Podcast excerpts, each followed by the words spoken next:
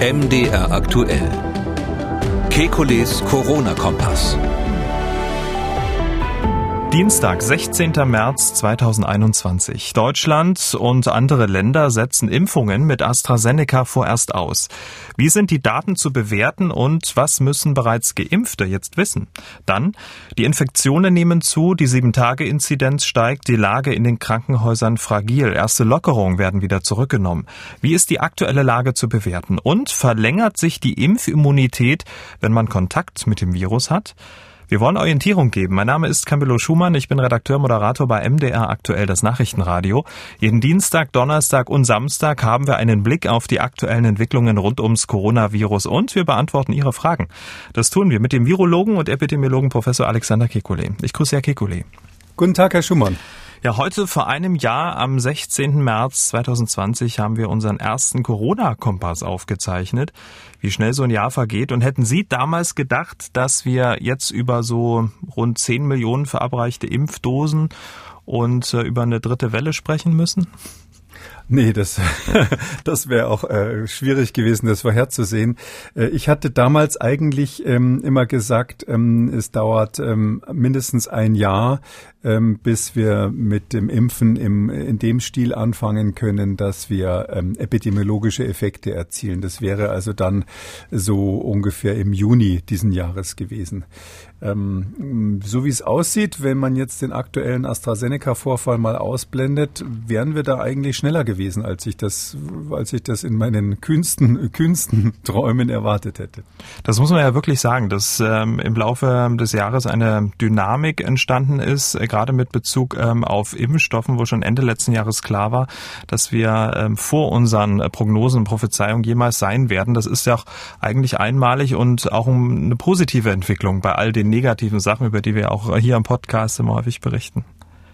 Also insgesamt ist es äh, ein historisches Ereignis, an dem wir hier alle teilnehmen, dass zum ersten Mal in der Geschichte der Menschheit wir ähm, wohl eine Pandemie durch eine Impfung in den Griff bekommen werden. Ich sag nicht beenden werden, aber in den Griff bekommen werden. Und äh, was da dahinter steckt, das kann man sich gar nicht vorstellen. Ja, allein schon, dass diese RNA-Impfstoffe aus dem Stand weg funktionieren, aber auch die Vektorimpfstoffe, wo AstraZeneca dazu gehört, da wird dann äh, manchmal so gesagt in Talkshows habe ich das gehört, ja, das das sei ja ein erprobtes Prinzip gewesen. Das ist natürlich Unsinn. Das war auch äh, ein totaler Glücksfall, dass das funktioniert. Ähm, die, die Fälle, wo, wo solche Impfstoffe mal ausprobiert wurden, waren alle vorher unbefriedigend gelaufen. Und deshalb finde ich das ganz toll, dass das so, dass das jetzt so gut ist und dass wir, dass wir da in so einer glücklichen Situation sind. Und uns muss man letztlich sagen, dieses Virus auch den Gefallen tut, dass es kein besonders schwieriger Kandidat, Kandidat ist bei der Impfstoffentwicklung. Hm, weil gerade AstraZeneca gefallen ist, ähm, gibt es ja einen Impfstopp in diversen Ländern, werden wir vertiefend hier in der Sendung sprechen. Am Ende der Sendung will ich dann noch von Ihnen wissen, da können Sie schon mal Gedanken machen, bei welchen Annahmen Sie vor einem Jahr so im Nachhinein daneben lagen, bei welchen vielleicht genau richtig und was man vielleicht dann auch für die Zukunft lernen sollte. Kleine Denkaufgabe dann für Ende oh, der Sendung. Kann ich, kann ich Ihnen ja gar nicht mehr zuhören, Herr Schumann, muss ich jetzt nachdenken. ähm, Schauen wir uns äh, die aktuellen Zahlen an. Rund 5500 gemeldete Neuinfektionen innerhalb von ähm, 24 ähm, Stunden, 238 Todesfälle. Die deutschlandweite 7-Tage-Inzidenz steigt auf 83,7. Jetzt der Vergleich. Vor genau einer Woche gab es 255 Verstorbene, 4200 Neuinfektionen und die 7-Tage-Inzidenz der Gesamtbevölkerung lag bei 68. Der Epidemiologe am Robert-Koch-Institut Dirk Brockmann hat heute im ARD-ZDF-Morgenmagazin Magazin dazu Folgendes gesagt. Wir sehen jetzt in der Entwicklung der Fallzahlen, der Inzidenz 20 Prozent Zuwachs im Wesentlichen im Vergleich zur äh, Vorwoche. Das heißt, wir sind äh, genau in der Flanke der dritten Welle. Da, da gibt es gar nichts mehr zu diskutieren.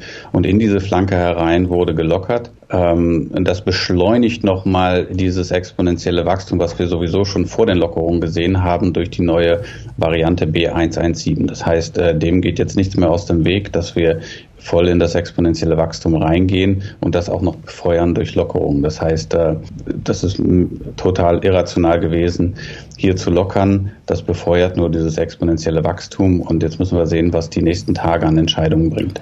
Wir sind in der Flanke der dritten Welle, irrationale Entscheidungen. Ähm, wie bewerten Sie die aktuelle Situation? Würden Sie sich dem anschließen? Ja, Herr Brockmann hat ähm, recht mit dem, was er da sagt. Äh, eigentlich beschreibt er ja nur die Daten. Ähm, bei einer Interpretation bin ich nicht so ganz sicher, ob er da Belege dafür hat, sage ich mal. Und zwar, das ist immer die Hypothese, dass wir während des Lockdowns schon durch B117 einen Anstieg hatten. Es ist richtig, dass wir am Ende des äh, Lockdowns, also noch bevor die Schulen ähm, geöffnet wurden, ähm, eine Zunahme der Fälle hatten. Die Frage ist nur, ob das jetzt wirklich an der Variante liegt oder daran, dass die Menschen sich nicht mehr an die Maßnahmen gehalten haben. Ähm, ich glaube, letzteres, äh, für letzteres gibt es klare Belege, das muss man sagen. Und ähm, ähm, dass jetzt ähm, sozusagen die Variante sich trotz Lockdown durchsetzt, das ähm, impliziert ja so ein bisschen, dass sie weiter fliegen kann als sein Vorgänger oder dass ähm, irgendwelche Maßnahmen für die alte ähm, Variante, also für die vorherigen Typen, äh, wirksam waren, aber die gleiche Maßnahme bei dem neuen Typ sozusagen unwirksam ist. Ähm, aus meiner Sicht gibt es dafür keine Belege. Ähm, das ist mir deshalb wichtig, weil ja schon die Frage ist, müssen wir die Maßnahmen ändern wegen B117 oder reicht es, wenn wir die Maßnahmen, die wir identifiziert haben und in Klammern zum Teil eben nicht so konsequent einhalten, wenn wir die konsequent durchziehen. Und an der Feinheit würde ich sagen, bin ich mit Herrn Brockmann nicht ganz einig, aber sonst hat er 100 Prozent recht. Wir sind ähm, am aufsteigenden Ast einer exponentiellen Entwicklung, wie man das immer so schön nennt. Äh, exponentiell ist ja alles, ob über, über eins oder unter eins, ob das R über eins oder unter eins liegt, spielt keine Rolle. Aber im, im, im Volksmund hat sich das so eingebürgert, dass man dann, wenn das eine steile äh, Flanke ist, dass man dann von exponentiell spricht. Vielleicht noch das eine dazu, äh, um, um dann noch eins draufzusetzen. Äh, die Zahlen, die wir beobachten, sind ja immer nochmal zur Erinnerung ja zeitversetzt. Da gibt es ja einen Meldeverzug und, und bis einer zum Arzt geht, äh, dauert es eine Weile. Und wir haben natürlich, je schlechter die Compliance äh, der Bevölkerung ist, also je weniger die Bereitschaft ist, so mitzumachen bei den Maßnahmen, desto höher ist die Dunkelziffer. Ähm, und äh, mit diese zwei Argumente, dass wir eine besonders hohe Dunkelziffer wahrscheinlich haben und zweitens ähm, diesen Verzug haben, der insbesondere in der Anstiegsphase ähm, ganz wichtig ist, weil man da natürlich quasi immer zu niedrig schätzt. Das bedeutet für mich, dass wir wahrscheinlich in vielen Regionen jetzt schon bei einer 100er Inzidenz sind, äh, wenn man sozusagen wirklich den Schnappschuss heute machen könnte. Aber ähm, das Bild, was das Robert Koch Institut darstellt, ist ja immer ein kleiner Blick in die Vergangenheit. Hm. Und um die Lage noch ein bisschen besser einschätzen zu können, weil Sie gerade gesagt haben, der Blick in die Vergangenheit, nehmen wir mal noch ein paar andere Zahlen, und zwar die Lage auf den Intensivstationen. Wochenlang gingen die Covid-19-Patienten stark zurück. Seit, ich sag mal, gut zehn Tagen stagnieren die Zahlen mit der Tendenz nach oben. Laut Divi-Intensivregister werden aktuell rund 2800 Menschen mit Covid-19 behandelt, rund 1600 davon, die müssen auch beatmet werden. Die 7-Tage-Inzidenz der Altersgruppen, die das größte Risiko haben, steigt auch wieder an, bei den über 80-Jährigen nur leicht von 51 auf 54, aber bei den 60 bis 79-Jährigen deutlich, und zwar von 44 in der vergangenen Woche. Da haben wir uns ja drüber gefreut, auch hier im Podcast, auf jetzt 52 ähm, in dieser Woche. Wie bewerten Sie das? Na, wir haben da, wenn man es mal optimistisch äh, ausdrückt, eine Impflücke, weil ähm, es ist ja klar, dass so ab 60 das Risiko steigt, ab 65, 70 dann wirklich stark, ähm, für den Fall, dass man infiziert ist, dann schwere Erkrankung zu bekommen oder zu sterben. Und ähm, wir optimistisch deshalb, weil ich mal davon ausgehe, dass das stimmt, was ja, was ja die Bundesregierung sagt, dass also die Hochaltrigen schon weitgehend geimpft sind. Ähm, hinzu kommt, glaube ich, dass Menschen, die ähm, wirklich dann in einem höheren Alter sind und außerhalb von Heimen leben, dass die inzwischen wissen, wie man sich schützt. Die haben sich irgendwie in der Pandemie eingerichtet, ähm, ob sie wollen oder nicht. Und deshalb glaube ich, dass wir da einfach einen protektiven Effekt haben, anders als bei denen, die jetzt äh, zwischen 60 und 80 sind, sage ich mal. Und ich glaube, dass das die nächste Problemaltersgruppe wird in den Krankenhäusern, mh, weil wir Sofern wir jetzt tatsächlich mit den Impfungen in den Altersheimen bald durch sind und es schaffen, die ähm, Hochaltrigen ähm, durch die Impfung zu schützen, dann, dann werden wir die Lücke haben bei den, sage ich mal, Ü60, Ü65-Jährigen und die werden dann auch auf den Intensivstationen landen, ja. Hm. Also mit anderen Worten, es muss eigentlich so schnell wie möglich in die Fläche geimpft werden, also die Hausarztpraxen. Ja, also vor allem bei den Altersgruppen. Also ich bin ja wirklich äh, gerade jetzt mit den aktuellen Entwicklungen äh, mit äh, AstraZeneca, wo wir gleich drüber sprechen werden, bin ich ja wirklich der Meinung, dass das jetzt noch dringender als je zuvor ist, wirklich die Priorisierung so zu machen, dass man jeden Impfstoff, den man irgendwie bekommt, den Alten gibt. Ähm, anfangend natürlich bei den Ältesten und dann nach unten sich vorarbeitet. Ähm, egal, ob man das über die Hausarztpraxen macht oder über Impfzentren, ähm, da ähm, stelle ich mal so ein bisschen die Frage, äh, wo ist die Kontrolle besser? Weil ähm, es ist ganz wichtig, dass das wirklich die priorisierten Gruppen zuerst bekommen und, und, und das sind hier die Alten, gerade in dieser äh, Krisensituation, auf die wir hier zufahren. Man muss ja ganz deutlich sagen, äh, vielleicht setze ich da auch Herrn Brockmann noch, noch eins drauf sozusagen. Ähm, wir sind wirklich in der Gefahr, dass wir in Deutschland ähm, sehenden Auges das Szenario wiederholen, was wir im Vereinigten Königreich gesehen haben und in Irland. Die haben ja auch gelockert und äh, dann hinterher gesagt, ups, äh, jetzt steigen die Fallzahlen wieder, nachdem wir die Pubs und die Schulen aufgemacht haben. Und so ein bisschen äh, sehe ich unsere Politiker in, in drei Wochen auch in, mit, mit so einer ähnlichen Überraschungsgeste. Und auch dann wird es so sein, dass die dann sagen, ja, das lag wahrscheinlich nicht an unseren Maßnahmen, sondern an irgendwelchen Mutanten ähm, da, da, da warne ich davor. Also wir sind wirklich ähm, noch in der Situation, dass wir Herr der, der Lage sein könnten und, ähm, und das ist nicht eine Variante, die uns komplett handlungsunfähig macht. Hm, aber dafür gibt es ja die beschlossene Notbremse. Die Bundesregierung hat gestern nochmal an deren Einhaltung ähm, erinnert. Ähm, die Notbremse liegt ja bei einer Sieben-Tage-Inzidenz bei 100. Zwei Landkreise in Brandenburg hatten ja schon angekündigt, trotz einer sieben Tage Inzidenz über 100 keine schärferen Corona-Regeln einzuführen. Und Regierungssprecher, Regierungssprecher Steffen Seibert gestern ähm, auf der Bundespressekonferenz hat dann Folgendes nochmal gesagt. Die Bundeskanzlerin und die Regierungschefs der Bundesländer haben ja am 3. März einen vorsorglichen Beschluss gefasst, der sowohl gute wie auch schwierige Entwicklungen in den Blick nimmt. Und jetzt haben wir ein starkes Wachstum der Fallzahlen und wir müssen entsprechend handeln. Das heißt, wir müssen den Beschluss vom 3. März umsetzen, nicht nur in seinen erfreulichen Passagen, sondern eben auch in seinen schwierigen. Der Herr Seibert fleht da ja regelrecht. Ähm, wie wichtig ist jetzt diese 100er Notbremse? Naja, die, die Marke 100 ist natürlich willkürlich, das ist klar. Ähm, ganz ehrlich gesagt, ich glaube, ich war ja nicht der Einzige, der gesagt hat, ähm, dass ähm, die guten Seiten in diesem Papier nie, nie zum Tragen kommen werden, weil die Fallzahlen wieder hochgehen. Ähm, und, und jetzt ist es einfach so, es wurden die Schulen geöffnet, insbesondere ähm, ohne ein Testkonzept zu haben, ohne Ersatzkonzept. Und da passiert einfach eins zu eins das Gleiche wie vor einem Jahr. Die Geschichte wiederholt sich und heute haben wir Jubiläumssendung, dann darf man das glaube ich, auch mal äh, nochmal sagen. Wir waren ja damals wirklich in der Situation, wir hatten einen Lockdown und die Frage war, lockern wir jetzt einfach oder machen wir mit dieser Lockerung zusammen irgendwelche Ersatzmaßnahmen, um die äh, Ausbreitung in den Griff zu bekommen? Und das Problem bei diesen Ersatzmaßnahmen ist, die muss man eben vorbereiten. Man muss, wenn man äh, sagt, ich will jetzt was mit Schnelltests machen und Hygienekonzepten oder auch mit einer App und so weiter, da gibt's ja viele, viele Möglichkeiten. Ähm, und das muss man einfach vorbereiten. Und wenn man, wenn man, die Tests sind ja jetzt ähm, im Prinzip verfügbar, aber es gibt keine klare klare Strategie, wie man die an den Schulen einsetzt. Und ähm, bezüglich der, der Apps, die ja ganz wichtig wären, um ähm, diese von mir vorgeschlagene private Nachverfolgung zu installieren, parallel ähm, zu dem, was die Gesundheitsämter machen, die sind ja auch noch nicht am Laufen, ja. Da sollen ja auch erstmal irgendwelche Kommissionen sich bemühen und so weiter. Das heißt, wir haben letztlich das Instrumentarium nicht parat, um ähm, ersatzweise etwas zu machen. Und, und, und ähm, dann fällt einem das Ganze auf die Füße, ja. Also wenn Sie, wenn Sie den Koffer loslassen, aber niemanden anders haben, der ihn festhält, nichts haben, wo Sie ihn draufstellen können, dann fällt er Ihnen auf die Füße. Weil Sie gerade ähm, die Schulen angesprochen haben, Ihr ähm, Kollege, der SPD-Gesundheitsexperte Karl Lauterbach, hat ähm, jetzt einen Schulstopp bis Ostern gefordert. Was halten Sie denn davon? Ja, ähm, ich verstehe ihn sehr gut. Also er hat von der Epidemiologie hat er recht. Ja, es ist nur so jetzt mal ganz praktisch. Also Lauterbach ist ja ist ja hat er den Vorteil, dass er Gesundheitsökonom und ähm, Politiker ist.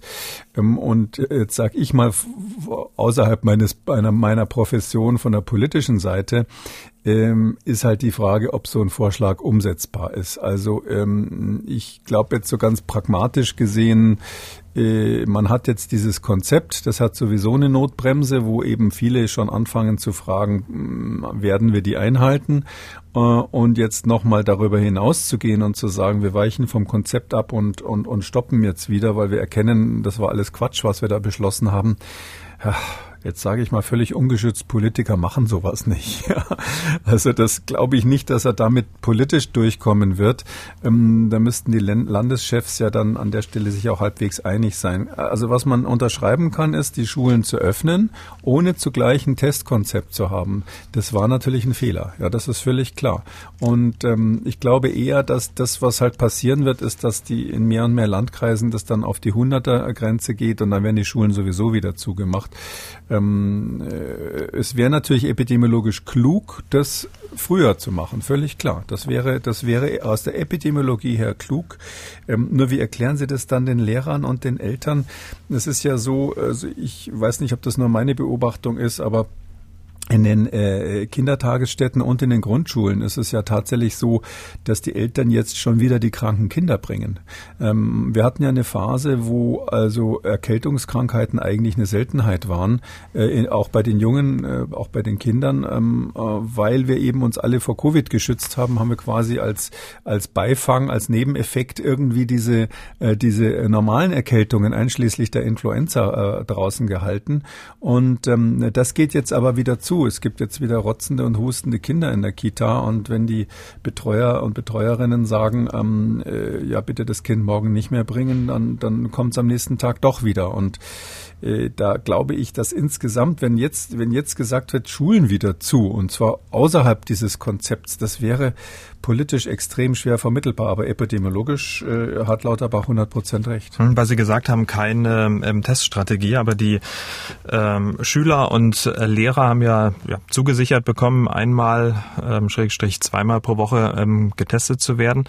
Ähm, viele sagen auch, dass äh, die gestiegenen äh, Infektionszahlen auf äh, die äh, ja, breiten Testungen zurückzuführen sind. Was sagen Sie denn dazu? Ähm, das glaube ich nicht. Also, äh, dass die äh, gestiegenen äh, Infektionszahlen nur darauf zurückzuführen sind. Ich kenne ähm, natürlich auch die ähm, offiziellen Gegenstatements des Robert Koch Instituts, die sagen, das hat damit nichts zu tun. Ähm, äh, das ist auch, es ist ehrlich gesagt schwierig zu beantworten und zwar aus folgendem Grund, weil wir ähm, machen natürlich mehr Antigen-Schnelltests. Die Antigen-Schnelltestergebnisse werden ja zunächst mal gar nicht an das RKI gemeldet. Ähm, wenn dann wirklich die PCRs nachgezogen werden, ähm, dann wäre es eigentlich nur logisch, dass die erhöhten Testzahlen irgendwie einen Einfluss haben auf die, ähm, auf die positiven Ergebnisse. Also einen anderen Zusammenhang kann es ja eigentlich rein theoretisch theoretisch nicht geben. Wenn man mehr testet, muss man ja mehr Positive finden, gerade in so einer Phase, wo natürlich auch viele Positive vorhanden sind, also die Inzidenz hoch ist. Wie kann man das epidemiologisch auseinanderhalten? Das ist ja inzwischen, glaube ich, äh, bei unseren Hörern bekannt, wie man das macht. Da schaut man eben auf die Zahl der Testungen. Da sagt man, das haben wir bei den PCRs ja ähm, dann irgendwann eingeführt, spät aber doch hat das Robert Koch Institut dann Abfragen gemacht, wie viel Tests macht ihr insgesamt? Ihr müsst also uns auch bitte die Zahl der negativen Tests mitteilen, damit wir eine Vorstellung haben, wie viel Prozent sind denn positiv. Und dieser positiven Anteil, das ist dann sozusagen, die, an, an dem kann man dann die Aussage machen, liegt es an den Tests ja oder nein. Aber wer bitteschön weiß denn, wie viele negative Schnelltests gemacht wurden? Keine Sau. Das weiß niemand, weil die eben privat gemacht werden und weil ähm, keiner von uns meldet, wenn er einen Aldi oder einen Lidl-Test negativ gemacht hat, das beim Robert-Koch-Institut.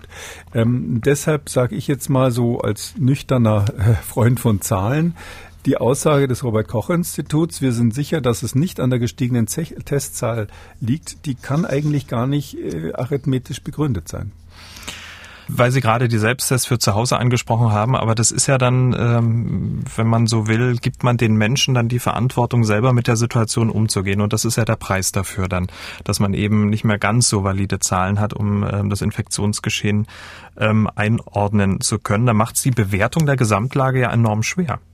Also es macht nicht die Bewertung der Gesamtlage enorm schwer, das glaube ich jetzt nicht, aber äh, diese eine spezielle Frage, die Sie gestellt haben, die natürlich ganz wichtig ist, ähm, äh, liegt der Anstieg, den wir beobachten, auch unter anderem an einer gestiegenen Testfrequenz. Äh, da sage ich, es muss eigentlich so sein. Wir wissen nur nicht, wie groß der Anteil ist und äh, trotzdem hat Herr Brockmann recht, dass natürlich insgesamt da eine Welle anrollt oder schon angerollt ist. Ähm, ohne Wenn und Aber, das ist kein Artefakt, wie wir sonst sagen würden, also nichts künstlich generiertes durch erhöhte Testzahlen. Also für diese spezielle Frage Prozent der positiven, also der positiven Anteil, ähm, sind natürlich die Antigen-Schnelltests ähm, ein Problem, weil jemand, der einen negativen Antigen-Schnelltest hat, der geht ja nicht hinterher zur PCR, um das nochmal bestätigen zu lassen. Ähm, und Sie wissen ja, dass in den USA zum Beispiel diese positiven Quote, die ist bei denen viel wichtiger als die Inzidenz. Also in New York werden die Schulen geschlossen, war zumindest mal die Regel. Ich weiß nicht, ob es noch aktuell ist, wenn die positiven Quote bei den Labortests äh, PCRs äh, fünf Prozent übersteigt. Das ist mal so ein Beispiel. Und wir in Deutschland haben ja auch oft über diese wie viel Prozent Positive bei den Labortests gesprochen. Dieser eine Parameter wird durch die Schnelltests in der Tat entwertet. Ähm, äh, ich glaube, da wäre es sinnvoll, Ersatzparameter zu finden. Das kann man durchaus machen. Äh, epidemiologisch ist es ähm, möglich, dass man äh, gute Stichproben macht und dann von Stichproben, also Berichten aus bestimmten Regionen oder bestimmte Schulen, wo man einfach sagt, bei euch werden alle Antigenschnelltests verglichen mit den PCAs und dann kann man, wenn man das gut macht, kann man quasi von diesen Stichproben so eine Art Schätzer entwickeln und auf die Gesamtbevölkerung hochrechnen. Ich wüsste jetzt aber nicht, dass sowas was in der Mache ist. Hm. Und deshalb entgeht uns quasi die, die, die, diese Frage, wie viel Prozent sind positiv im Moment. Das wäre eben nämlich genau die Frage, weil wir müssen ja dann mit zunehmenden Selbsttests, die ja dann hoffentlich noch mehr verfügbar sind, ähm, ja irgendwie eine Arithmetik finden, die im Gesamtlage einschätzen zu können. Äh, Stichprobe ist ja ein Vorschlag. Was wäre so eine Stichprobengröße? 100.000, ähm, 200.000 nee, Nein, nein, so viel brauchen Sie nicht. Nein, nein. Es, äh, das, das, Sie brauchen da, wenn die gut gut ist die Stichprobe, brauchen Sie ein paar tausend. Ich nehme als Beispiel etwas aus Ihrem Bereich. Sie wissen ja, wie viele Hörer im Radio zuhören und beim Fernsehen äh, kann man gleich am nächsten Tag gucken, bei quotenmeter.de und bei anderen äh, Websites, wie viel Quote hatte gestern die Tagesschau, wie viel Quote hatte gestern diese und jene Sendung. Ähm, da gucken die auch nicht auf, auf jeden Fernseher, sondern die haben einfach eine, wie sie meinen zumindest, gut gemeint, äh, gut in, gute ähm, Auswahl von Personen, wo sie der Meinung sind, die repräsentieren repräsentieren in besonders guter Weise die Gesamtheit und deshalb rechnen die das hoch. So ähnlich wird es ja auch bei den Wahlen gemacht. Wenn Sie Wahlumfragen haben, macht man auch so eine kleine Stichprobe. Die sind aber so ausgefuchst, sage ich mal, von den, von den äh, Demografen, dass die eben in der Regel ganz gut belastbar sind. Oder in USA wissen wir sogar, dass bestimmte Bundesstaaten äh, bei den Wahlen äh, echt ver verblüffend genau vorhersagen, wie die Gesamtwahl in den USA ausgeht. Zumindest geschichtlich traditionell bisher. Und so ähnlich kann man das machen. Also da müssen Sie Herrn Brockmann fragen, der ist da echt, echt einer unserer Gurus in Deutschland für. Ähm, ich sag mal, der kann das. Hm. Also sozusagen weg von den aktuellen Zahlen hin ähm, zu Stichproben dann im weiteren Verlauf der Pandemie. Wir, oder anders gesagt, ähm, wir brauchen einen Ersatzparameter äh, für die positiven Quote, weil die positiven Quote eben durch die Antigen-Schnelltests ähm, an, an, an Aussagekraft verloren hat. Brauchen wir einen Ersatzparameter und ähm, da müssen sich äh, einfach mal ein paar Epidemiologen zusammensetzen mit Demografen. Das hat, ist ein demografisches Thema letztlich und sagen, wie man die am günstigsten zieht. Ähm, sicherlich wäre es sicher ein paar gut ein paar Schulen dabei zu haben, weil das so ein typisches Beispiel ist, wo eben viele Schnelltests gemacht sind, wo die Population überschaubar ist ähm, und wo man, wo, was auch wichtig ist, epidemiologisch, wir wollen ja wissen, was an den Schulen los ist, wenn wir sie öffnen. Ähm, und ähm, da sage ich jetzt mal, das wird sich nicht so bannig unterscheiden, ob Sie jetzt, äh, wenn Sie aus Deutschland 20 Schulen nehmen als Referenz, dann werden die anderen Schulen jetzt nicht so komplett davon abweichen, äh, was sie da entwickeln. Und da kann man dann ungefähr sagen, wieso das Verhältnis vielleicht ist. Und, und, und vielleicht äh, kommt man dann auf so eine Art positiven Quote bei Antigen-Schnelltests. Kurzer Einschub noch zur Immunität in der Bevölkerung mit der Frage, wo stehen wir da eigentlich? Wir haben jetzt äh, rund äh, acht Prozent Erstgeimpfte, 6,5 Millionen Menschen haben mindestens eine Impfdosis erhalten. Und dann haben wir natürlich äh, auch Menschen, die sowieso schon mit dem Virus Kontakt hatten. Da sind wir jetzt bei zweieinhalb Millionen plus natürlich ein undefinierbares Dunkelfeld. Was schätzen Sie, wie viel Prozent der Bevölkerung ähm, immun gegen das Virus sind, beziehungsweise eine gewisse gewisse Immunität haben? Also ich würde mal sagen, dass wir in Deutschland schon so auf die 20 Prozent langsam zulaufen. Ähm, von Menschen, die entweder geimpft sind oder das Virus hatten. Viele haben das ja gar nicht gemerkt. In der ersten Welle war das ja auch ähm, gar nicht klar, was man da hatte. Und ich glaube, dass jetzt auch viele Infektionen überhaupt nicht mehr ähm, aufschlagen beim Gesundheitsamt, so dass ich da eine hohe Gesundheit, äh, eine hohe Dunkelziffer veranschlagen würde. Dann wären wir so bei 20 Prozent vielleicht. Das ist weit weg von dem, was wir epidemiologisch brauchen würden. Und vor allem ist es so, dass für die epidemiologische sogenannten Herdenschutz, Herdenimmunität, da bräuchten wir einen Schutz in bestimmten Bevölkerungsgruppen, die besonders sozial aktiv sind. Und die sind natürlich vielleicht auf natürlichem Weg infiziert zum großen, zum größeren Teil, das mag sein, aber die sind natürlich nicht vorne in der Impfpriorität. Um, um, äh, und deshalb äh, meine ich, dass wir bis, bis wir wirklich einen Herdenschutz erleben, also das, das könnte eben sein, wenn es blöd läuft, könnte das sein, dass der, der Herdenschutz in Deutschland mit den Impfungen plus natürlichen Infektionen bis zum Herbst dann eigentlich soweit aufgebaut wäre und es ist leider nicht auszuschließen, dass wir bis dahin dann auch Varianten hier in Europa haben, die eben ähm, mit einer hohen Effizienz äh, bereits äh, solche Menschen nochmal infizieren können, die schon geimpft sind oder die Krankheit durchgemacht haben. Das wären dann nicht mehr so schwere Verläufe, ganz klar. Also aus meiner Sicht ist, äh, bin ich nach wie vor davon überzeugt, ähm, dass also eine Zweitinfektion ähm, etwas ist, was dann nicht dazu führt, dass wir Lockdowns brauchen und ähnliches aber trotzdem haben wir dann nicht die äh, so immer vorhergesagte Herdenimmunität, ja, die diese Idee der Herdenimmunität, 70 Prozent geimpft oder oder Krankheit durchgemacht, ähm, ist gleich äh, Pandemie vorbei. Ähm, diese Grundformel, ähm, die äh, der, das ist glaube ich bekannt, dass ich der nicht so anhänge. Und zu allem Überfluss äh, wurden nun auch noch die Impfungen mit dem Vektorimpfstoff von AstraZeneca gestoppt. Und man muss ja sagen, diese Maßnahme, die kommt jetzt zur absoluten Unzeit. Ne? Wir haben schon ähm, sehr wenige Impfstoffe im Moment. Gerade eben wurde der Impfstoff ja auch für die über 65-Jährigen freigegeben und die Daten zur Wirksamkeit, die waren ja auch sehr vielversprechend. Und nun diese Vollbremsung, unser Postfach, also unsere Hörerinnen und Hörer, treibt ähm, diese Maßnahme extrem um. Die Menschen sind verunsichert, stellen viele, viele Fragen, die wir jetzt auch äh, im nachfolgenden Mal beantworten wollen. Also diese Verunsicherung setzt sich fort, wo wir eigentlich auf, mit diesem Impfstoff auf einem relativ guten Weg wieder waren. Ne? Also meine Mutter wurde noch geimpft letzte Woche, aber mhm. sonst ist das wirklich Mist, ja. Also das kann man nur so sagen. Ähm, in Abwandlung eines bekannten Sprichworts würde würd ich sagen, erst haben wir einen Fehler nach dem anderen gemacht und dann kam auch noch Pech dazu. Ähm, und das ist jetzt wirklich wahnsinnig blöd gelaufen mit diesem AstraZeneca-Impfstoff und ähm, man, man muss wirklich hoffen, dass entweder dieser Impfstoff in kurzer Zeit wieder freigesprochen wird, wenn ich das mal so sagen darf, von den Vorwürfen, äh, oder dass die anderen Impfstoffe äh, von der Produktion so in die Pötte kommen, dass wir hier in Europa genug davon haben. Hm, und auf diese Vorwürfe, in Anführungszeichen, wollen wir jetzt mal eingehen. Jedenfalls hat diese Vollbremsung Bundesgesundheitsminister Jens Spahn äh, gestern so erklärt. Hintergrund sind neu gemeldete Fälle von Thrombosen der Hirnvenen die in zeitlichem Zusammenhang mit einer AstraZeneca-Impfung stehen.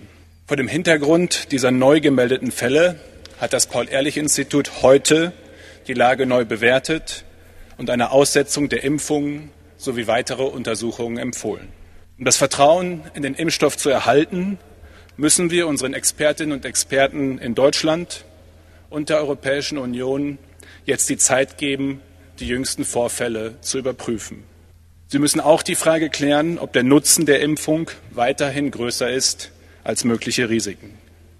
Denn eines ist klar, auch Nichtimpfen hat schwerwiegende gesundheitliche Folgen. Und diesen Prozess der Prüfung warten wir jetzt ab. Soweit also Bundesgesundheitsminister Jens Spahn, um es mal konkret zu machen, bei bisher 1,6 Millionen Impfungen mit AstraZeneca sind sieben Fälle von Hirnventhrombosen äh, bisher gemeldet worden.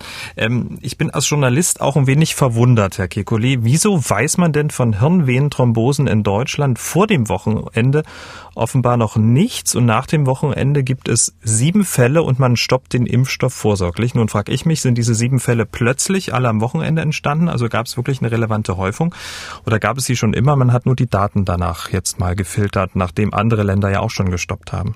Also wenn ich das wüsste, ja. Also ich bin genauso überrascht gewesen wie Sie. Ich habe selber die Daten, können wir gleich noch drüber sprechen, am Sonntag, äh, quasi meinen ganzen Sonntag bis spät in den Abend äh, damit verwendet, die bis dahin vorliegenden Daten auszuwerten.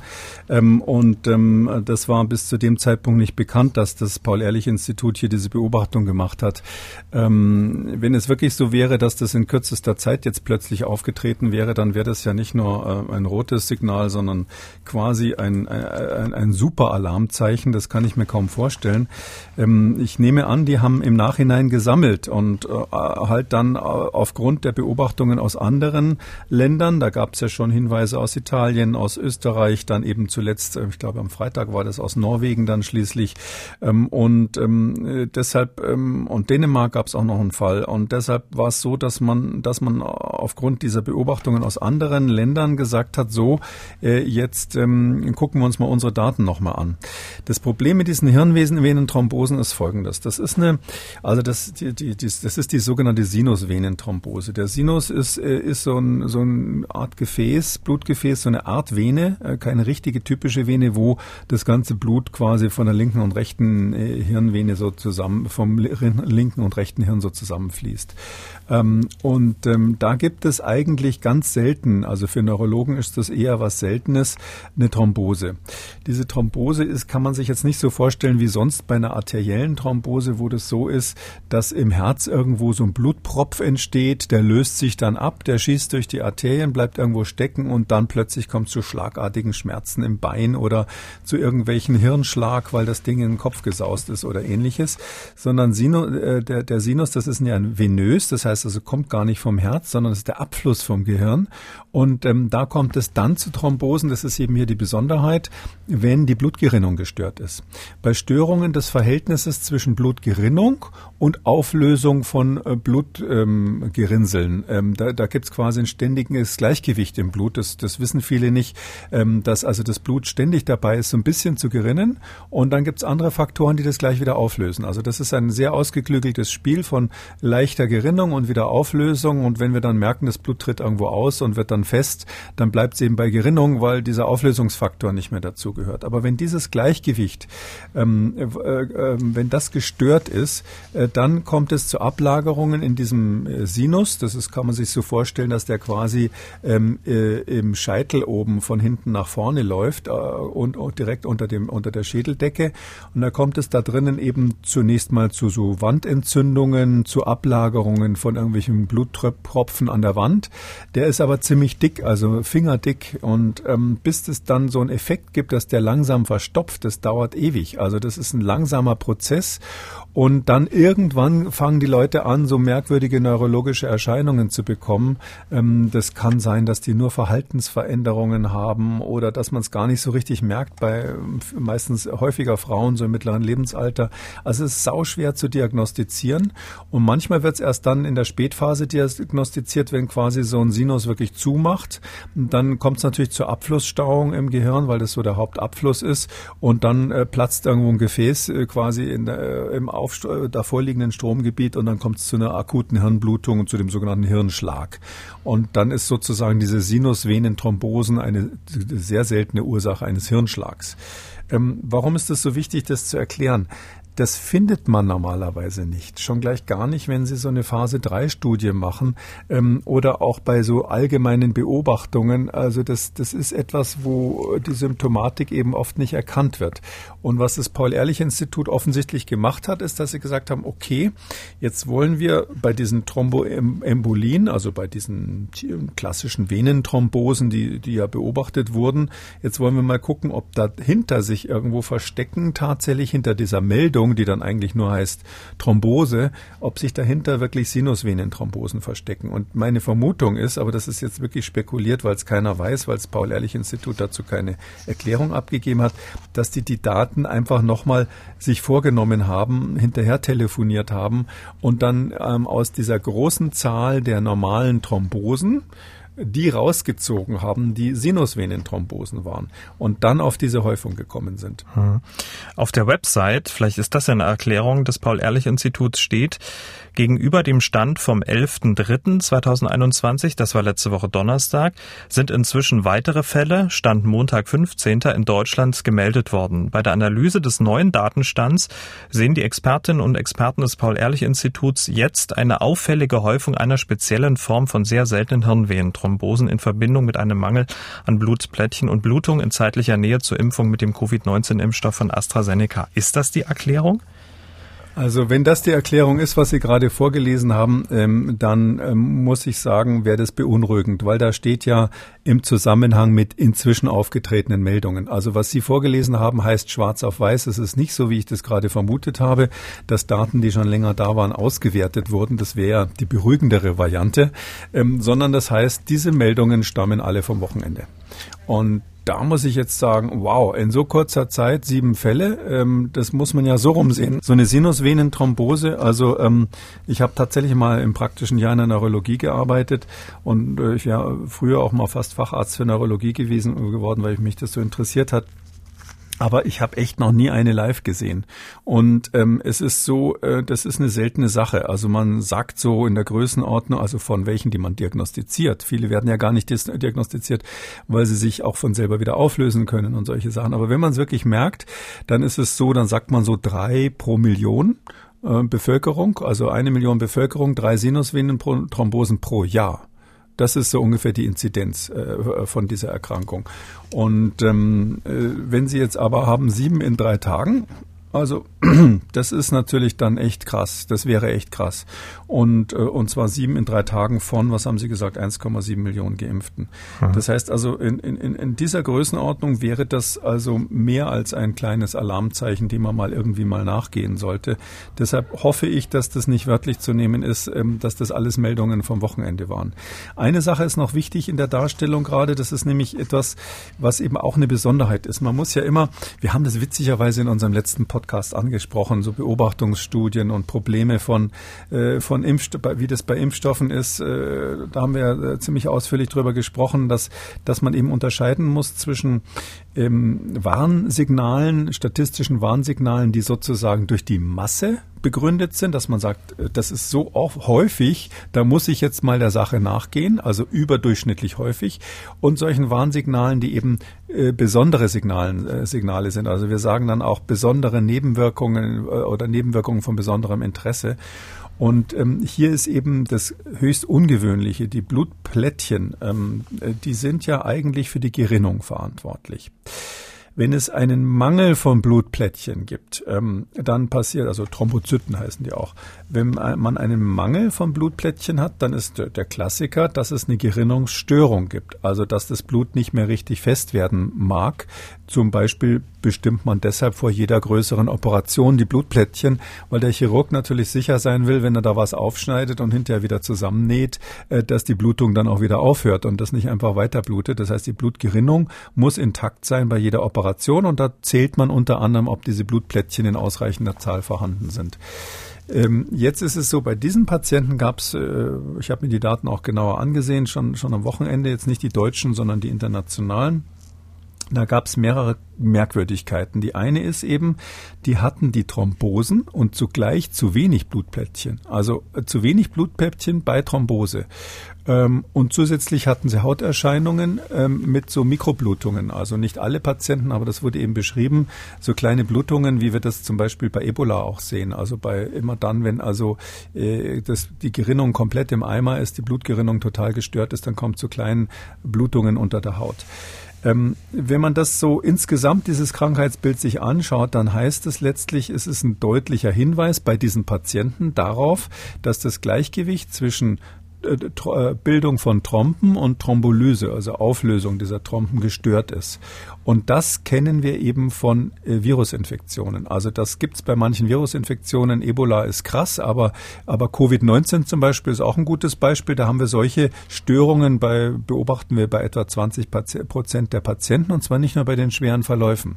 Und ähm, da wir das eben wissen, dass Viren sowas machen können, da, da wir wissen, dass Covid-19 das machen kann, also gerade möglicherweise auch das Oberflächenantigen, dieses Surface-Protein, das S-Protein von diesem Covid-19 vielleicht eine Rolle dabei spielt, das weiß keiner. Und wir jetzt wiederum wissen, dass dieser Impfstoff eben aus einem Virus besteht, aus einem Adenovirus, wo innen drinnen ein Teil von einem anderen Virus ist, nämlich eben die, von diesem Covid-19.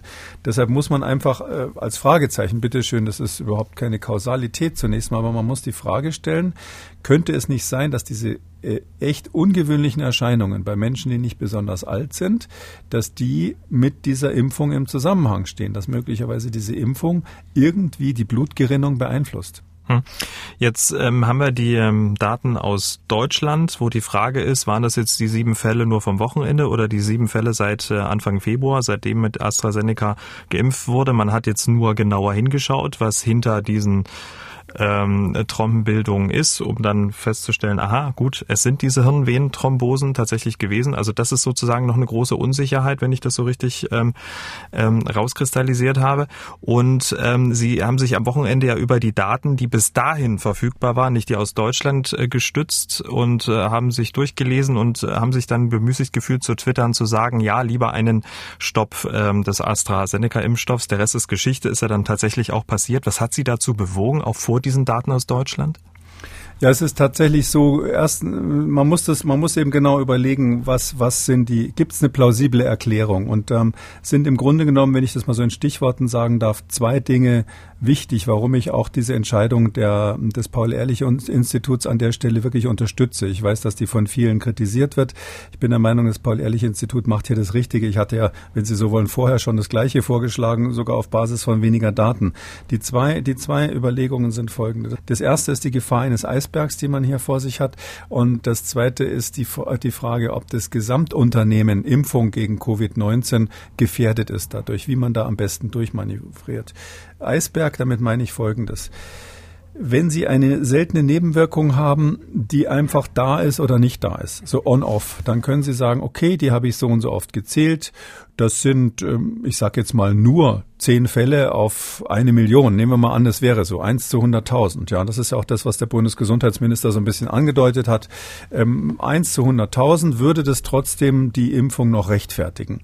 Ähm, und da könnte man natürlich argumentieren, dass das weniger schlimm ist, als an Covid äh, zu erkranken, zumindest für bestimmte Altersgruppen oder so. Aber es ist ja gerade bei diesem Problem, was wir hier vor Augen haben, aus biologischen Gründen, die habe ich gerade geschildert, so, dass die Möglichkeit besteht. Ähm, ich sage nochmal betont nicht, dass das so ist, aber die Möglichkeit besteht, dass wir hier einen Einfluss dieser Impfung auf die, das äh, Gleichgewicht zwischen Gerinnung und Thrombolyse haben, Auflösung von Thromben und Gerinnung. Wenn das so wäre, dann wären natürlich so Sinusvenenthrombosen also dass da so ein fingerdickes Gefäß komplett zu ist. Oder auch Beinvenenthrombosen. Das ist ja immer das, was AstraZeneca sagt. Wir haben nur so wenig Thrombosen gesehen. Das ist, ist, ist gar nicht so häufig, ist nicht häufiger als in der Normalbevölkerung. Das wäre ja dann nur die Spitze des Eisbergs, weil es würde praktisch bei vielen Menschen eine leichte Gerinnungsstörung geben, äh, die sich dann äußern kann äh, darin, dass einzelne Blutgerinnsel winzig kleine Gefäße verstopfen ähm, und das wäre dann ein häufiges Ereignis, was man aber überhaupt nicht auf dem Radar hätte. Das hätte man nicht auf dem Schirm. Mhm. Weil wenn sich da einer ein paar Tage irgendwie betröppelt fühlt, weil äh, im Gehirn so, so ein paar Gefäße nicht so gut funktionieren und dann hinterher ja wieder freigespült werden, weil die Gerinnung ja wieder anspringt oder die Gerinnungs-, die Thrombolyse wieder anspringt. Also es, es gibt so ein Szenario, wo man sagen muss, so eine, dass so ein fingerdickes Gefäß zu ist, das ist quasi nur ein ganz kleiner Teil der Ereignisse, die ich beobachte, eben die Spitze eines riesigen Eisbergs. Und wenn das so wäre, dann ist natürlich, und wir gucken ja hier auf einen Impfstoff, der also bei ganz, ganz vielen Menschen, die auch jünger sind, angewendet wird und der ähm, ja bei Milliarden von Menschen letztlich angewendet werden soll, ähm, dann ist wirklich schon die Frage, äh, was, was würden dann solche Mikrothrombosen, die man gar nicht bemerkt, was würden die dann bedeuten mit einer Zukunftsperspektive von 60 Jahren Lebenszeit, die solche Leute ja vor sich haben. Oder demnächst, wenn dann Kinder geimpft werden, die noch mehr Lebenszeit vor sich haben. Und deshalb sage ich, wenn man die, wenn die rein theoretische Möglichkeit besteht, dass das, was man hier sieht, nur der Indikator für ein grundsätzliches Ereignis ist, äh, ähm, dann muss man erst die Frage klären, ob dieses grundsätzliche Ereignis vorliegt oder nicht. Störung der Blutgerinnung, ja oder nein. Hm. Weil Sie gerade jüngere Menschen angesprochen haben und die Grundsätzlichkeit. In diesem Zusammenhang wird ja auch gern der Vergleich zur Antibabypille ähm, gezogen. Gibt es ja auch ähm, Zahlen ohne hormonelle Verhütungsmittel, wie zum Beispiel die Pille, erkranken zwei von 10.000 Frauen im Jahr an einer Thrombose. Mit den neueren Pillen sind es inzwischen acht bis elf Betroffene pro 10.000 Frauen. Zum Vergleich sprechen wir aktuell gerade von sieben Fällen von Hirnvenenthrombosen bei 1,7 Millionen Geimpften. Warum wird das deutlich größere Risiko der Antibabypille, ich sag mal, in Kauf genommen? Und beim Impfstoff machen wir jetzt so eine Vollbremsung und schauen sozusagen auf, aufs Detail hinterm Detail und das hinter der Kommastelle hinterm Komma. Das kann man nicht vergleichen, weil das Risiko bei der Antibabypille ist ja seit Jahrzehnten auf dem Schirm und man wird sehr, sehr genau beobachtet. Und man würde natürlich eine Pille, die jetzt eine ungewöhnlich hohe Thromboseneigung macht, das ist ja auch schon in der Vergangenheit geschehen, würde man vom Markt nehmen oder zumindest empfehlen, sie in der Regel nicht mehr zu verwenden. Äh, und wir haben natürlich dieses, dieses, diesen Eisbergeffekt bei der Pille nicht, weil das, weil das ähm, äh, eine Situation ist, wo wir eine bestimmte Problematik haben und wir wissen aufgrund von ja, jahrzehntelanger Erfahrung, äh, dass äh, wir abgesehen von dieser Problematik nicht noch eine lange Liste weiterer Langzeitschäden haben. Ja, also bei der Pille können Sie ja quasi ausschließen, dass das da, äh, die Gefahr, die ich gerade geschildert habe, dass Sie vielleicht, wenn Sie nach 20 Jahren draufschauen, feststellen, dass die ähm, andauernden Mikrothrombosen noch irgendeinen anderen Effekt gemacht haben. Das, das ist ja bei der Pille nach so vielen Jahren, ich glaube, die sind 1970er Jahren eingeführt worden, äh, können Sie das ausschließen. Ähm, und, und, und warum ich auch dafür bin, ähm, dass, äh, also das, das ist der, das eine, was wichtig ist. Das andere ist, es ist ja so, wenn es so wäre, dass es diesen, diesen Eisberg gibt, dann ist es ja ganz einfach in dem Fall, das ist ja eigentlich ein Luxus, den wir haben, durch Labortests festzustellen, ob eine solche vermehrte äh, Gerinnungsneigung hier tatsächlich vorhanden ist. Weil wir da hervorragende Labortests für haben, mit denen zum Beispiel solche tiefen Hirnvenen Thrombosen typischerweise ausgeschlossen werden können. Äh, da haben wir witzigerweise in diesem Podcast schon mal drüber gesprochen. Das sind die sogenannten D-Dimere. Das ist einer der Faktoren, die es gibt, ähm, mit denen man feststellen kann, ob irgendwo im Blut möglicherweise gerade gerade ähm, äh, so Gerinnungs, so ganz feine Gerinnungsprozesse unterwegs sind, ähm, die dafür dazu führen könnten, dass es so Mikrothrombosen gibt. Und wir wissen, dass das bei der Erkrankung Covid-19 eine Riesenrolle spielt. Das ist ja ganz äh, zentral mitverantwortlich für die schweren Verläufe dort. Drum werden äh, D-Dimere ja regelmäßig getestet. Ich hatte ja sogar angedeutet hier schon mal, dass es aus meiner Sicht gar nicht so unsinnig wäre, das regel wirklich bei, bei allen Covid-19-Patienten zu machen, vorsorglich. Ähm, äh, mit Blick auf die hohen Kosten war mir klar, dass das, äh, sage ich mal, äh, ein, ein, sehr, sehr weiter Schuss wäre. Es gibt aber auch noch andere Tests, zum Beispiel die sogenannten Fibrinmonomere. Das sind so lösliche Bestandteile ähm, von Blutgerinnseln, die, die immer dann erhöht sind, wenn es gleich, in, wenn kurz bevor das Blut, äh, das äh, Immunsystem anfängt, äh, das, das Gerinnungssystem anfängt aktiv zu werden. Und es gibt auch so Verbindungen zwischen dem sogenannten Komplementsystem und der Gerinnung.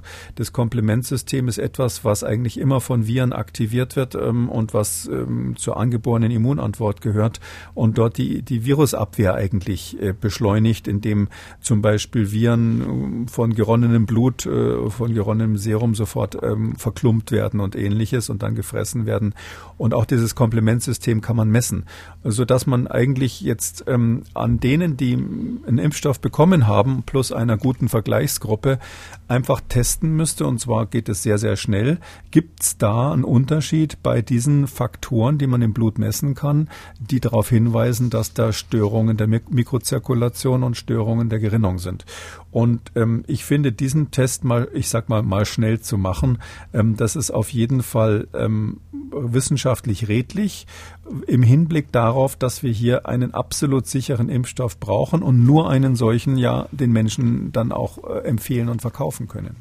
Der Impfstoff wird ja jetzt untersucht, ähm, auch von ähm, den europäischen Behörden. Und ähm, Karl Lauterbach hat getwittert, die Prüfung ohne Aussetzung der Impfung wäre wegen der Seltenheit der Komplikation besser gewesen.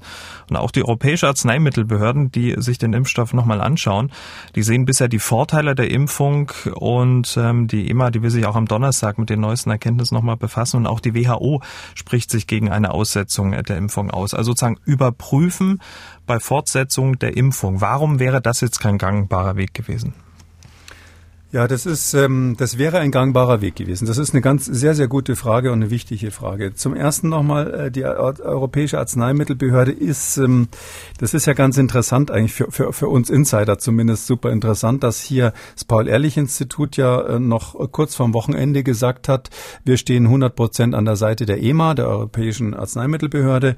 Es ist ja auch so, dass in diesem Komitee, was sich dann am Donnerstag trifft, das ist dieses Pharmakovigilanz Risk Assessment Committee, PRAC heißt es, also Pharmakovigilanz ist, dass man quasi aufpasst, äh, dass Arzneimittel keine äh, schädlichen Wirkungen haben. In dem Komitee sitzen ja zwei Deutsche mit drin. Der, der Vizepräsident kommt vom BfArM, also vom Bundesamt für Arzneimittel und Medizinprodukte und ähm, die Chefin der Pharmakovigilanz aus dem PAI ist auch Mitglied dort.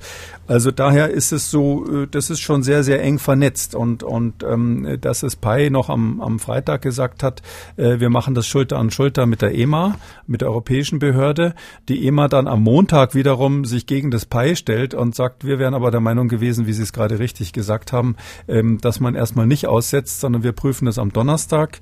Ähm, das sieht schon, und das ja, das ist ja, glaube ich, bekannt, viele Länder ähm, äh, schon äh, eigen, auch EU-Mitgliedstaaten eigene Entscheidungen getroffen haben. Das deutet eben einfach nur an, wie, wie uneins die Experten sind an der Stelle äh, hinter den Kulissen. Das ist ganz offensichtlich. Ja, und jetzt ist die Frage, die der Herr Lauterbach da sozusagen kritisiert hat, das ist schwierig zu sagen. Wie soll man das machen? Also wie geht man mit dem Ganzen politisch um? Und das war für mich der zweite Grund, warum ich, aber das muss ich sagen, das ist meine persönliche Auffassung, da lasse ich gerne gelten, dass Herr Lauterbach das anders sieht, warum ich der Meinung bin und war, dass man hier aussetzen muss. Es ist so, das höchste Gut, was wir hier schützen müssen, ist ja das Vertrauen der Menschen in die Impfstoffe.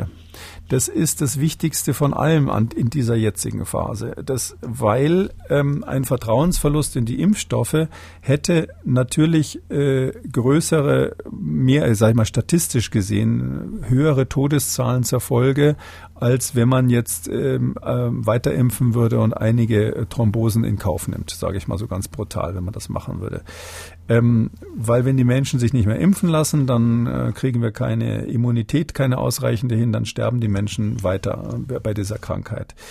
Man kann das Vertrauen aber auch ähm, auf andere Weise erodieren und, und das wäre eben, wenn man in einer Situation ist, dass wir in Deutschland sagen, wir impfen hier weiter, und zugleich, und das ist ja die Situation am Sonntagabend gewesen, wo ich äh, das auch getwittert habe, und äh, das war ja so lange, bis das PI sich entschieden hat, durchaus äh, Gegenstand einiger Kritik gewesen.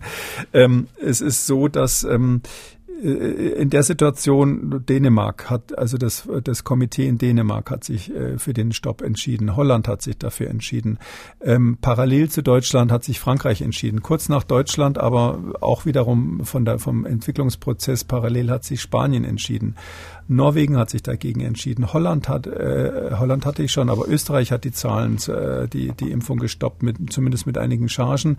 Italien hat zuerst gestoppt, dann wieder aufgehoben, aber jetzt aktueller Stand wieder gestoppt. Und die amerikanische Gesundheitsbehörde FDA hat ähm, in CNN am Sonntag gesagt, äh, dort, dort, dort wurde gesagt, dass man sich das sehr genau anschauen wird äh, im, im Hinblick auf die äh, bevorstehende Zulassung. Hm. Das heißt, aber die ganze Welt äh, hm. prüft sozusagen, nicht und ganz. sagt, wir machen, aber viele prüfen. Viele aber Großbritannien prüfen. beispielsweise, ne? Ja, setzt ja munter fort, ähm, wo sind auch sehr, sehr stolz herkommt, auf, wo der, wo Impfstoff, der Impfstoff herkommt. herkommt und Boris Johnson sozusagen das als, als im Nationalprestige macht. Aber ich sag mal so, also es gibt Länder, die machen Impfen weiter. Es hat auch zum Beispiel Kanada sich äh, entschieden, die, ähm, äh, den AstraZeneca-Impfstoff nicht zu stoppen. Äh, allerdings muss man dazu sagen, die Kanadier haben es einfach, die schwimmen quasi in RNA-Impfstoffen, also Moderna und, und, und BioNTech. Und äh, die, äh, ob die den AstraZeneca-Impfstoff noch irgendwo im Regal haben, ja oder nein, ist bei denen völlig egal. Da wird sowieso diskutiert, ob der verschenkt werden soll. Ähm, so, und jetzt ist einfach die Frage, ähm, wäre bei, bei, so einem, bei so einem Druck aus dem Ausland, was wäre in Deutschland, wenn wir hier weiter impfen?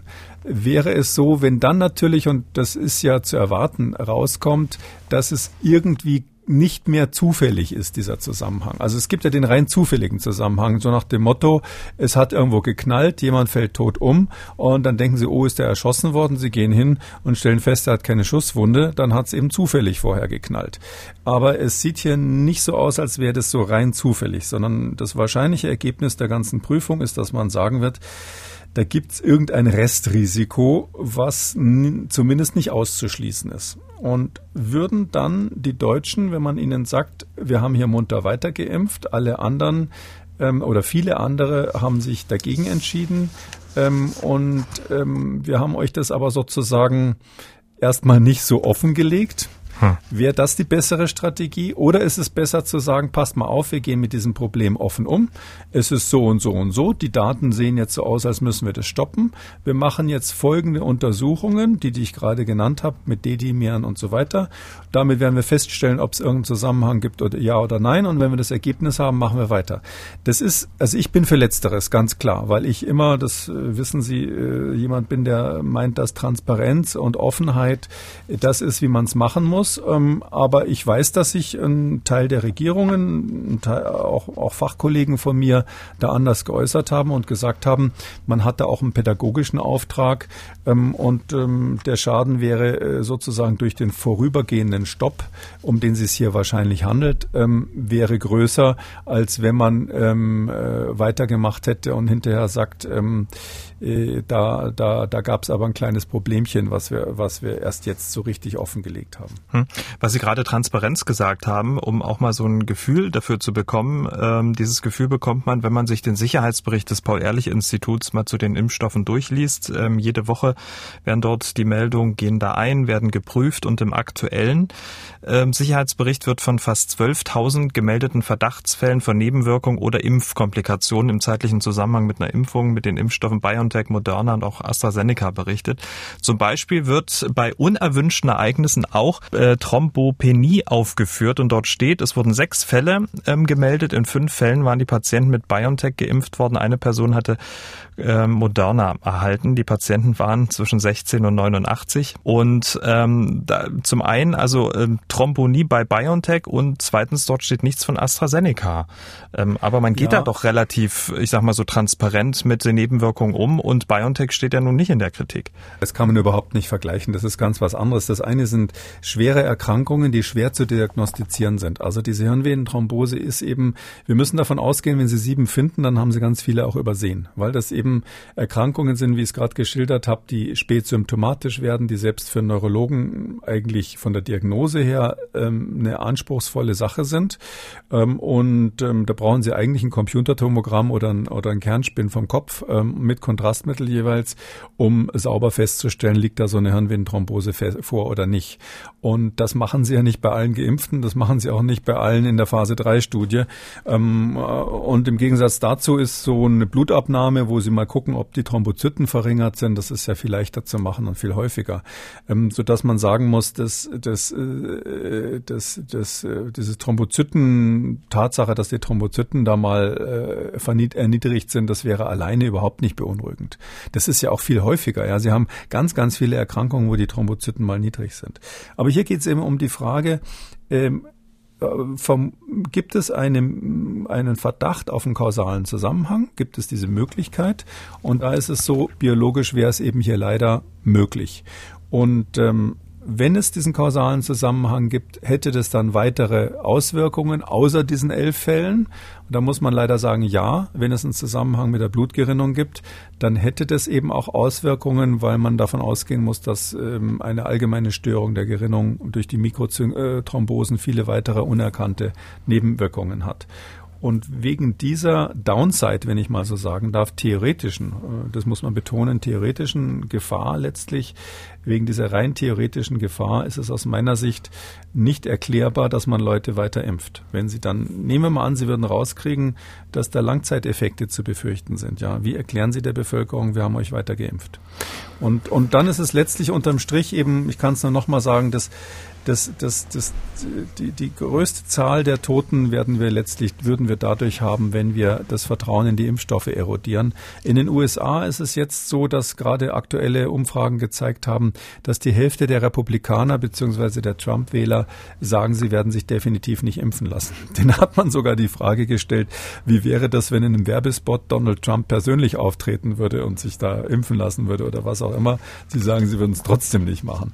Und ähm, in dieser Lage, und das ist ein Riesenproblem in den USA, und ähm, ich befürchte, dass, die, ein weiterer ähm, unangenehmer Trend aus den USA ist, der nach Europa rüberschwappen könnte, dass wir hier einfach ähm, aufgrund von Leuten, die sich nicht impfen lassen wollen, weil sie kein Vertrauen in den Impfstoff haben, dass wir deshalb in eine Situation kommen, ähm, dass wir äh, keine vernünftigen Quoten hinbekommen, die uns irgendwie mit dieser Pandemie weiter leben lassen. Und deshalb ist mein, meine feste Überzeugung, dass man hier nur durch eine, durch einen Beweis der Sicherheit ja, statt immer zu sagen, wir haben keinen Beleg dafür, dass es, dass es einen Zusammenhang gibt, würde ich dafür plädieren, es umzudrehen und zu sagen, wir beweisen anhand einer kleinen Studie, dass ähm, kein Zusammenhang mit ähm, Gerinnungsstörungen besteht.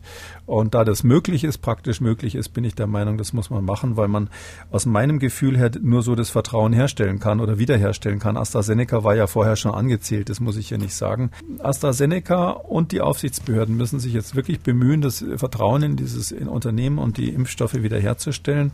Und da glaube ich, ist es das Richtige zu sagen, wir stoppen das und untersuchen das. Und deshalb bin ich in dem Fall 100 Prozent auf der Seite des Paul-Ehrlich-Instituts. Und ähm, was sollten die Menschen jetzt tun, die schon eine AstraZeneca-Impfung bekommen haben, jetzt oder auf die zweite warten? Naja, das ist äh, gewisserweise Mist wegen der zweiten Impfung, die jetzt nicht pünktlich, eventuell nicht pünktlich kommt. Aber man muss beruhigenderweise sagen, das ist ganz wichtig, Sie werden es nicht glauben, das muss ich meiner Mutter jetzt auch sagen.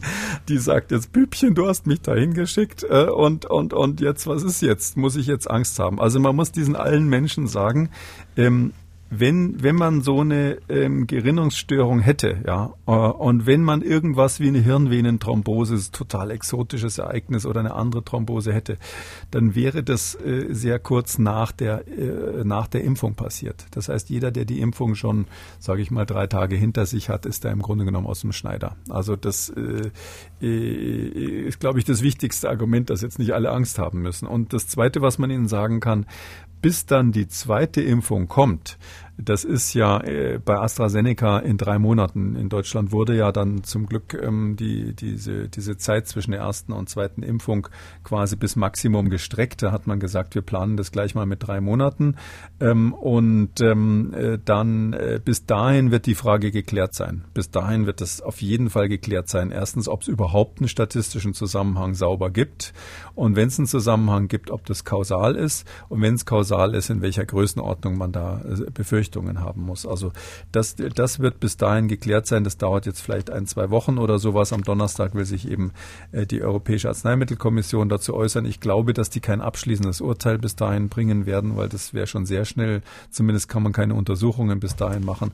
Aber bis die ganzen AstraZeneca-Leute ihre zweite Impfung kriegen, äh, äh, kann man denen sagen, wird es geklärt sein.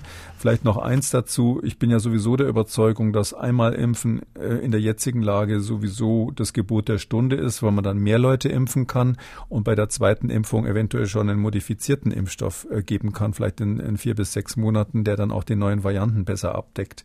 Das ist ja gerade bei AstraZeneca auch ein Thema. Unser Hörer Herr Kulber hat geschrieben und will wissen, ähm, macht sich natürlich jetzt auch äh, Gedanken wegen der Thrombosebildung und er fragt, würden jetzt Blutverdünner Aspirin, Heparin sich nicht positiv auswirken kurz nach der Impfung?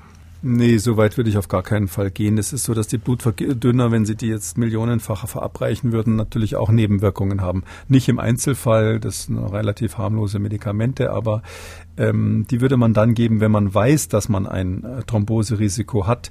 Äh, da ist ja bei der Frage ist ja sozusagen das, was noch, wo noch ein Fragezeichen ist, schon impli implizit beantwortet worden. Also der, äh, wir müssen erstmal klären, ist diese statistische Assoziation überhaupt sauber belegbar? Nächster Schritt ist es kausal, also ist es nur assoziiert oder ist der AstraZeneca der Grund dafür? Und wenn es kausal ist, dann könnte man die Frage stellen, ob man zum Beispiel bei Menschen, die ein höheres Risiko haben, äh, ob man bei denen bestimmte Vorsichtsmaßnahmen trifft. Wir wissen ja auch noch gar nicht, das kann ja auch damit mit der Frage zusammenhängen, ob man vorher schon mal eine Covid-Infektion hatte. Dass es vielleicht äh, zirkulierende Komplexe aus Antikörpern und Antigenen sind, die da eine Rolle spielen äh, bei diesen Gerinnungsereignissen. Oder genetische Faktoren, die eine Rolle spielen. Oder, äh, wie Sie haben ja gesagt, die Antibabypille macht auch Koagulation. Also ob vielleicht es damit zu tun hat, das, das ist ja alles noch nicht ausgewertet. Und dann als allerletzten Schritt würde man Richtung so mögliche Prophylaxemaßnahmen nachdenken. Ich bin schon der Meinung, dass ähm, so gerinnungshemmende Substanzen, also zum Beispiel Aspirin in niedriger Dosierung, ähm, etwas ist, was man diskutieren kann ähm, bei, bei Covid-19, also bei der Covid-19-Infektion, also äh, bei, bei, um, um, um zu verhindern, dass es im Verlauf zu Mikrothrombosen kommt.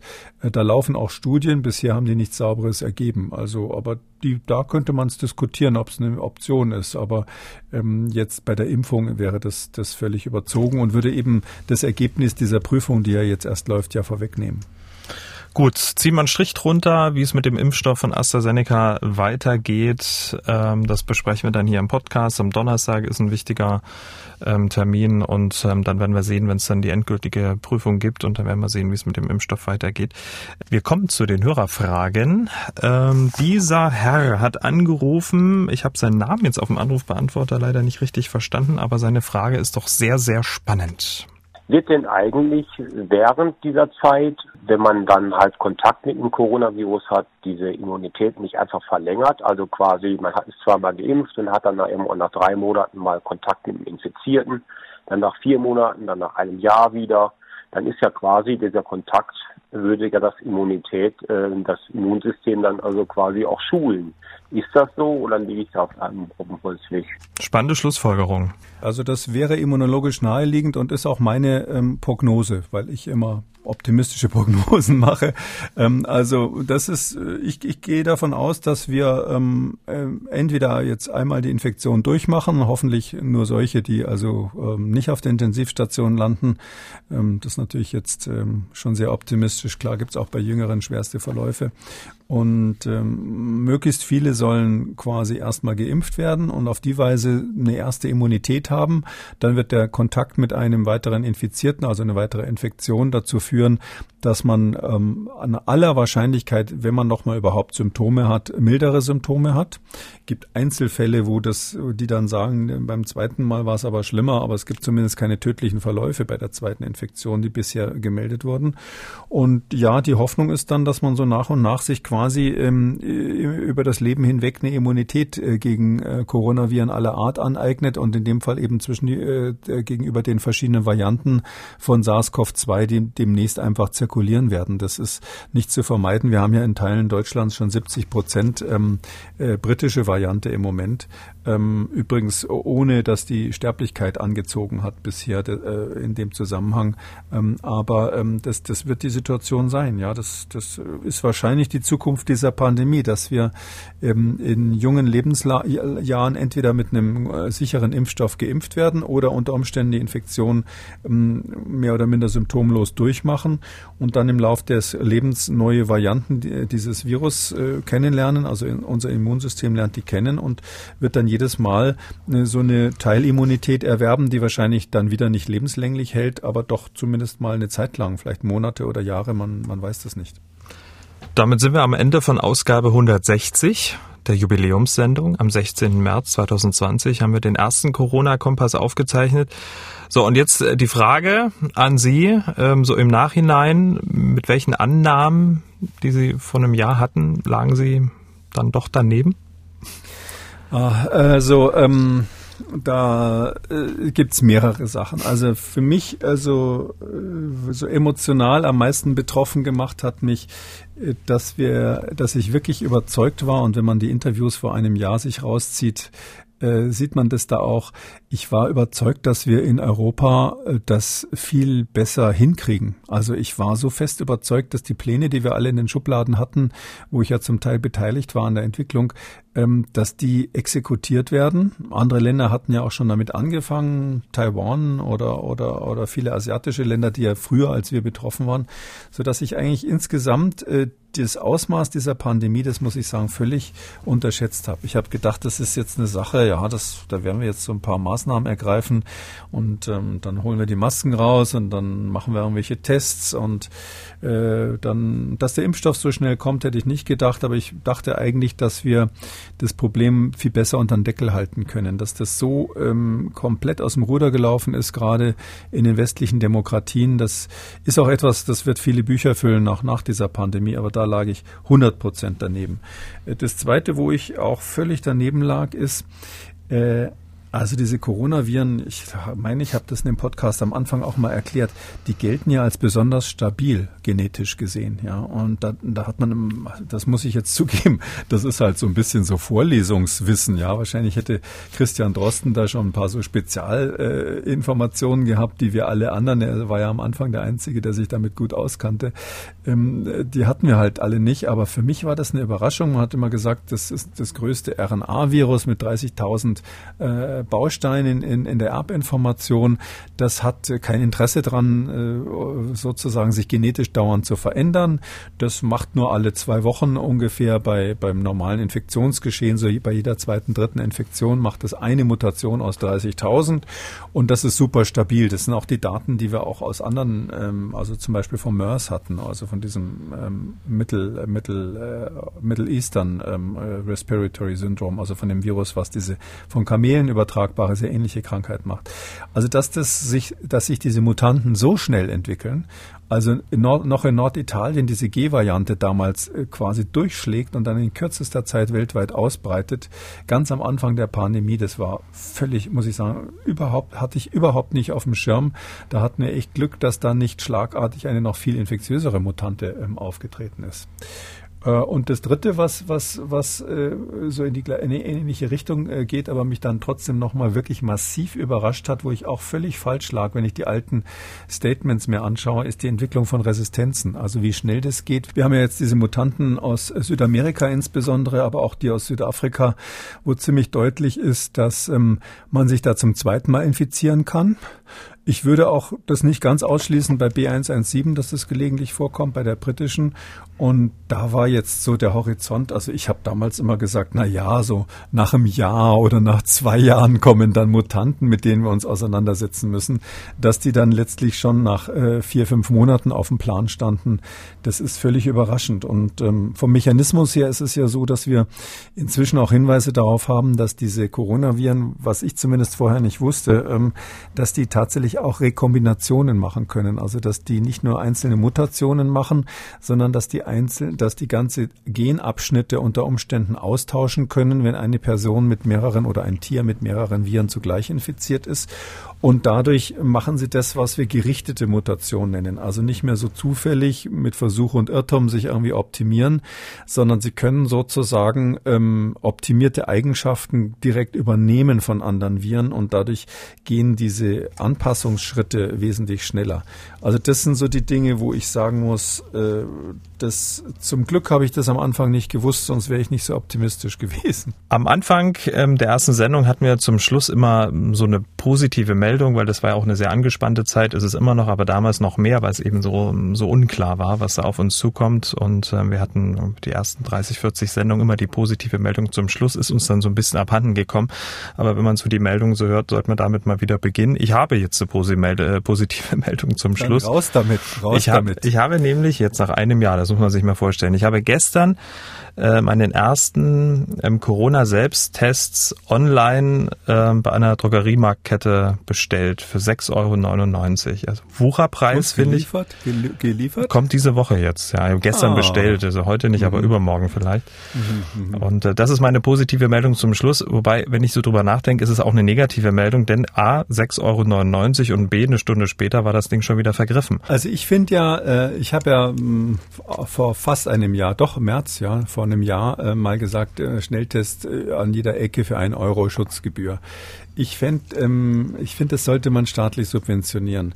Und zwar deshalb, ähm, ich sage jetzt mal so, wenn Sie und ich da sieben Euro zahlen müssen, wir brauchen die Tests ja auch nicht dauernd, äh, dann äh, ist das okay. Aber äh, es gibt ja viele Menschen, wenn Sie jetzt dran denken, die haben da irgendwie drei Kinder, die in die Schule sollen oder ähnliches und die müssen dann die Tests selber zahlen für sieben Euro das Stück. Also ich, äh, ich finde, es muss wirklich so sein, dass, dass das absolut niederschwellig ist, dass, dass diese Tests äh, in breiter Fläche Fläche zum Einsatz kommen. Lieber ein paar umsonst gemacht äh, und ein bisschen Geld hier zum Fenster rausgeschmissen. Das ist ähm, am Schluss, wenn wir dann mal Bilanz ziehen von dieser ganzen Pandemie, ähm, das muss ja irgendwann mal auch die wirtschaftliche Bilanz gezogen werden, was durch politische Fehler im Grunde genommen da äh, an, an Geld letztlich in den Ofen geschickt wurde, ähm, dass man, dass man an der Stelle wirklich sagt, ähm, äh, da kommt es auf das bisschen Geld, was die Schnelltests kosten, auch nicht mehr an. Vielen Dank. Wir hören uns dann am Donnerstag wieder. Bis dahin. Bis dahin, tschüss, Herr Schumann. Sie haben auch eine Frage, dann schreiben Sie uns an mdraktuell-podcast.mdr.de oder Sie rufen uns an, kostenlos geht das 0800 322 00. Kekules Corona-Kompass als ausführlicher Podcast auf mdraktuell.de, in der ARD-Audiothek, bei YouTube und überall, wo es Podcasts gibt. Wer das eine oder andere Thema nochmal vertiefen möchte, alle wichtigen Links zur Sendung und alle Folgen zum Nachlesen unter jeder Folge auf mdraktuell.de. MDR aktuell. Kekules Corona-Kompass.